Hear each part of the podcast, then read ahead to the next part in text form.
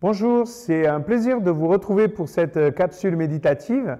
Nous sommes dans les chapitres 5 euh, et 6 de 1 Corinthiens. Aujourd'hui, on va étudier euh, au chapitre 6 à partir du verset 9 et nous étudions avec l'angle de la liberté. Vous savez sûrement que ceux qui font le mal n'auront pas de place dans le royaume de Dieu. Ne vous y trompez pas. Les gens immoraux, adorateurs d'idoles, adultères, pédérastes, voleurs, envieux, ivrognes, calomniateurs, malhonnêtes n'auront pas de place dans le royaume de Dieu. Voilà ce qu'étaient certains d'entre vous. Mais vous avez été purifiés, vous avez été mis à part pour Dieu, vous avez été rendus justes devant Dieu au nom du Seigneur Jésus-Christ et par l'Esprit de notre Dieu. Paul, euh, il va très fort il montre la lumière que projette Jésus-Christ sur notre situation. Ce n'est pas qu'une grâce, c'est aussi un jugement, l'un et l'autre. D'un côté, une sentence de condamnation. On s'est retrouvé dans un de ces mots qu'il a décrit, un mot qui nous dit que nous ne pouvons pas rentrer dans le royaume de Dieu. Mais de l'autre, il y a une sentence de justification. Nous qui étions indignes pour entrer dans le royaume de Dieu, il a décidé de nous y faire accéder, de nous donner la possibilité d'y entrer. Accepter la lumière que projette le Christ nous oblige à vivre dans la lumière. On ne peut pas, si on accepte le Christ, jouer les gros bras. Nous sommes et restons des pécheurs pardonnés. Nous sommes à la fois pardonnés par Jésus-Christ et impardonnables devant Dieu.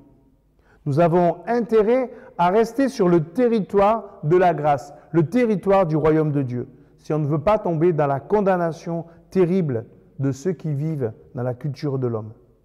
Alors comment rester sur ce territoire? Il y a trois mots qui me viennent en tête. C'est une affaire de conception, c'est une affaire d'émotion et c'est une affaire d'action. Conception. Quelle image avons-nous de nous-mêmes et des autres? Sans la grâce, la honte devient le motif envahissant et destructif de nos vies. Même pas besoin qu'on nous condamne, on le fait tout seul. Il y a une sorte de mépris de soi-même qui se double d'un mépris de tous. Tous pourris, il n'y a plus d'espérance, juste de la médiocrité. Mais face à la croix, notre statut de pécheur pardonné nous, nous place sur un autre plan. Il n'y a plus les bons et les mauvais, il y a les enfants de Dieu qui se reconnaissent les uns les autres comme des frères qui ont besoin de vivre la communion fraternelle et la vie en Christ. On a parlé de conception, parlons d'émotion. Ne pas se tromper, ce monde où le Christ, sa présence et sa puissance sont au centre, nous apporte trois émotions nouvelles.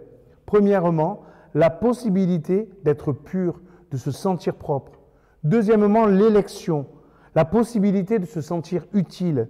Troisièmement, la protection. Jésus nous défend face au mépris. De quelle émotion as-tu besoin? Te sentir propre, choisi, protégé? Ce ne sont rien de moins que les besoins fondamentaux des humains auxquels Jésus est venu répondre. Et puis, troisième mot, action. La grâce de Dieu nous pousse à agir. Jésus a agi pour nous. Eh bien, voilà que cette nouvelle identité nous demande d'agir. Nous sommes purifiés, mais parfois encore sales. Eh bien, je peux me laver encore au pied de la croix.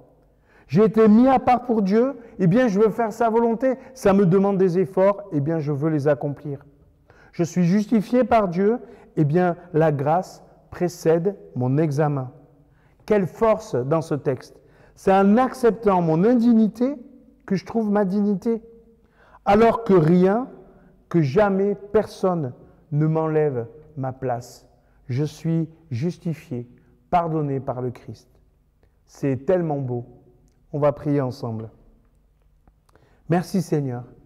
Merci parce que tu es venu me pardonner mes péchés, mes fautes. Merci parce que avec toi, je suis de nouveau libre. Avec toi, je peux vraiment développer une nouvelle identité. Merci parce qu'avec toi, je peux agir. Je peux changer ma vie, mais je peux aussi changer ma façon de faire et d'agir.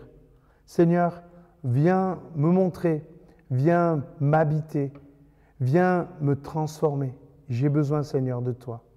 Amen. Que le Seigneur te bénisse et te garde tout au long de cette journée. Et je te dis à demain.